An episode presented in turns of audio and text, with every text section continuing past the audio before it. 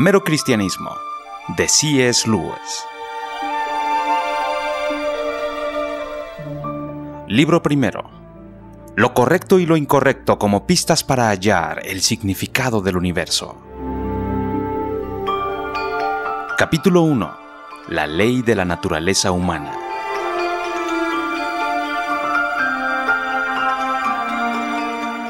Todos hemos oído a dos personas discutiendo.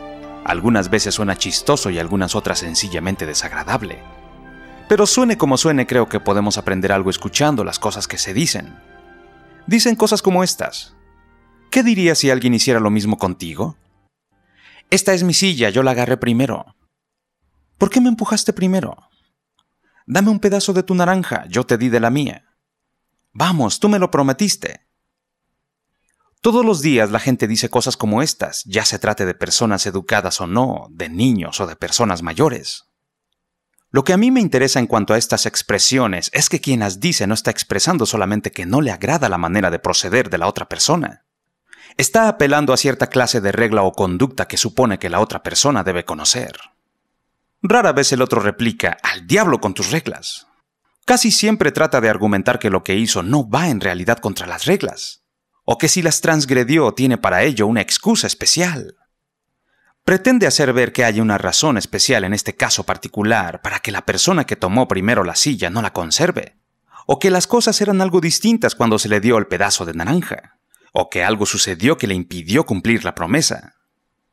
Parece como si en efecto ambas partes tuvieran muy en mente alguna especie de ley o regla de juego limpio, o de conducta decente, o de moralidad, o de cualquier otra cosa por el estilo con la cual todos están de acuerdo. Y lo están. De no ser así, claro, pelearían como animales, pero no discutirían. Discutir es tratar de mostrar que la otra persona está equivocada. Y no habría sentido alguno en tratar de hacer esto, a menos que haya alguna especie de acuerdo en cuanto a lo que es correcto e incorrecto. Como tampoco tendría sentido el decir que un jugador de fútbol ha cometido una falta a menos que exista algún acuerdo en cuanto a las reglas del fútbol. Esta ley o regla en cuanto a lo correcto y lo incorrecto se conoce como ley de la naturaleza. Hoy día cuando hablamos de las leyes de la naturaleza, por lo general nos referimos a cosas como la gravedad, la herencia o las leyes de la química. Pero cuando los pensadores antiguos llamaron a la ley de lo correcto y lo incorrecto ley de la naturaleza, se referían a la ley de la naturaleza humana.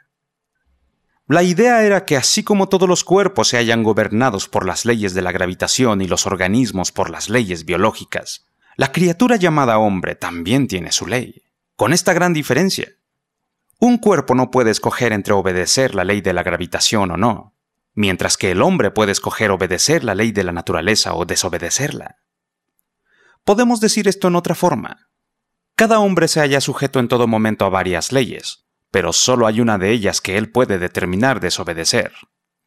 Como cuerpo se halla sujeto a la ley de la gravitación y no puede desobedecerla. Si se le deja sin soporte alguno en el aire no tiene más alternativa de caer o no caer que una piedra. Como organismo está sujeto a varias leyes biológicas que no está en mayor capacidad de desobedecer que un animal. Esto es, no puede desobedecer aquellas leyes que comparte con otras cosas. Pero la ley que es particular a su naturaleza humana la ley que no comparte con los animales o los vegetales o las cosas inorgánicas, la puede desobedecer si así lo prefiere. A la ley se le dio el nombre de ley de la naturaleza porque la gente pensaba que todos la conocían por naturaleza y no había necesidad de ser enseñada.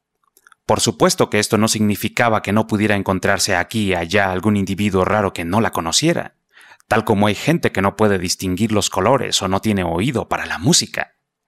Pero tomando la raza como un todo, pensaban que la idea humana de la conducta decente era obvia para todos. Y creo que estaban en lo cierto. Si no todas las cosas que decimos en cuanto a la guerra carecen de sentido. ¿Qué sentido hubiera tenido el decir que el enemigo estaba equivocado al menos que lo correcto sea algo que los nazis en el fondo conocían tan bien como nosotros y debían poner en práctica? Si no tenían noción alguna de lo que consideramos correcto, aunque de todos modos hubiéramos peleado contra ellos, no podríamos haberlos inculpado por lo que hicieron más de lo que podríamos haberlos inculpado por el color de su cabello. Sé que algunos dicen que la idea de que existe una ley de la naturaleza o de conducta decente que todos los hombres conocen no tiene sentido, puesto que las diferentes civilizaciones y las diferentes épocas han tenido diferentes moralidades, Pero esto no es verdad. Ha habido diferencias entre sus procedimientos morales, pero nunca han llegado a una diferencia total. Si alguien se toma el trabajo de comparar las enseñanzas morales de, digamos, los egipcios, los babilonios, los hindúes, los chinos, los griegos y los romanos antiguos, lo que lo dejará realmente asombrado es la semejanza que existe entre cada una de sus enseñanzas y las nuestras. Algunas de las evidencias de esto las he coleccionado en el apéndice de otro libro titulado La abolición del hombre. Pero para nuestro propósito de ahora, baste pedirle al lector que piense en qué significa una moral totalmente diferente. Piense en un país donde la gente admirara a quienes desertan del campo de batalla, o donde un hombre se sintiera orgulloso de engañar a todos los que hubieran procedido bien con él.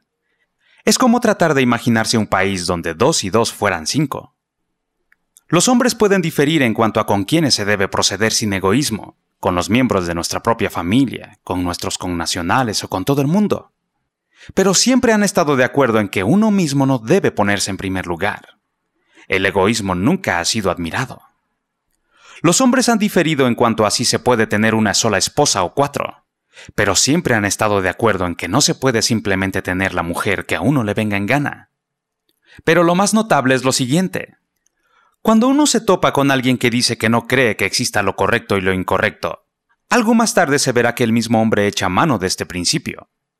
Puede que no cumpla la promesa que hizo, pero si se trata de no cumplirle lo que se le ha prometido, se quejará de que no es justo en menos de lo que un mono se rasca la cabeza. Puede darse el caso de que una nación diga que los tratados no importan, pero casi al mismo instante se contradice al decir que quiere romper un tratado particular porque no es justo. Si los tratados no importan, y si nada es correcto ni incorrecto, en otras palabras, si no hay ley de la naturaleza, ¿cuál es la diferencia entre un tratado justo y otro injusto? ¿No dejan al gato fuera de la bolsa al mostrar que digan lo que digan, conocen la ley de la naturaleza como todos los demás? Parece entonces que nos vemos forzados a creer que existe lo correcto y lo incorrecto. Puede que algunas veces las gentes se equivoquen en cuanto a esto, tal como algunas veces suman mal. Pero no es un asunto de gusto u opinión, como tampoco lo son las tablas de multiplicación. Si ya estamos de acuerdo en cuanto a esto, pasaré al punto siguiente, el cual es el siguiente. Nadie es completamente fiel a la ley de la naturaleza. Si hay alguna excepción entre mis lectores, les pido disculpas. Les traería mayor utilidad leer otra obra cualquiera, pues nada de lo que voy a decir tiene que ver con ellos. Y ahora, tomando a los seres humanos normales que quedan, Espero que nadie interprete mal lo que voy a decir. No estoy predicando, y Dios sabe que no pretendo ser mejor que nadie. Estoy solo tratando de llamar la atención a un hecho, que en este mismo año, en este mismo mes y con toda probabilidad en este mismo día, no hemos puesto en práctica la clase de conducta que esperamos que los otros practiquen. Puede ser que encontremos toda clase de excusas. Cuando no procedimos bien con los niños fue porque nos hallábamos muy cansados. Aquella vez que procedimos un poco oscuramente en cuanto a asuntos de dinero, ya casi lo hemos olvidado, era que nos hallábamos acosados por alguna necesidad.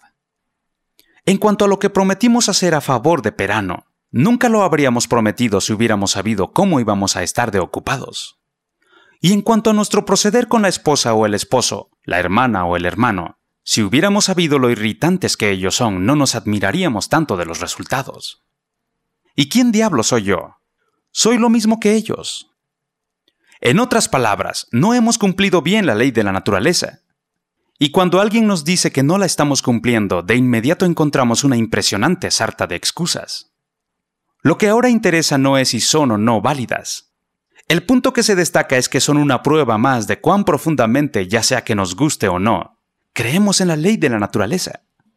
Si no creemos en la conducta decente, ¿Por qué entonces debemos mostrarnos tan ansiosos de presentar excusas por no habernos comportado decentemente? La verdad es que creemos tanto en la decencia, sentimos tanto la presión de la ley, que no podemos enfrentarnos al hecho de que la estamos quebrantando, y por lo tanto tratamos de zafarnos de la responsabilidad. Porque se notará que es a nuestro mal comportamiento al que le hallamos todas estas explicaciones. Es nuestro mal temperamento lo que pretendemos excusar al decir que estábamos cansados, preocupados o hambrientos. Solo para nosotros mismos reconocemos que tenemos un temperamento irritable. Hay entonces dos puntos que he querido destacar. Primero, que todos los seres humanos sobre la Tierra tienen esa idea curiosa de que debieran comportarse en cierta forma, y no pueden quitársela de la mente. Segundo, que en realidad no se comportan en esa forma.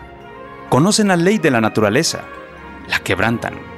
Estos dos hechos son el fundamento de todo pensar claro en cuanto a nosotros mismos y el mundo en que vivimos.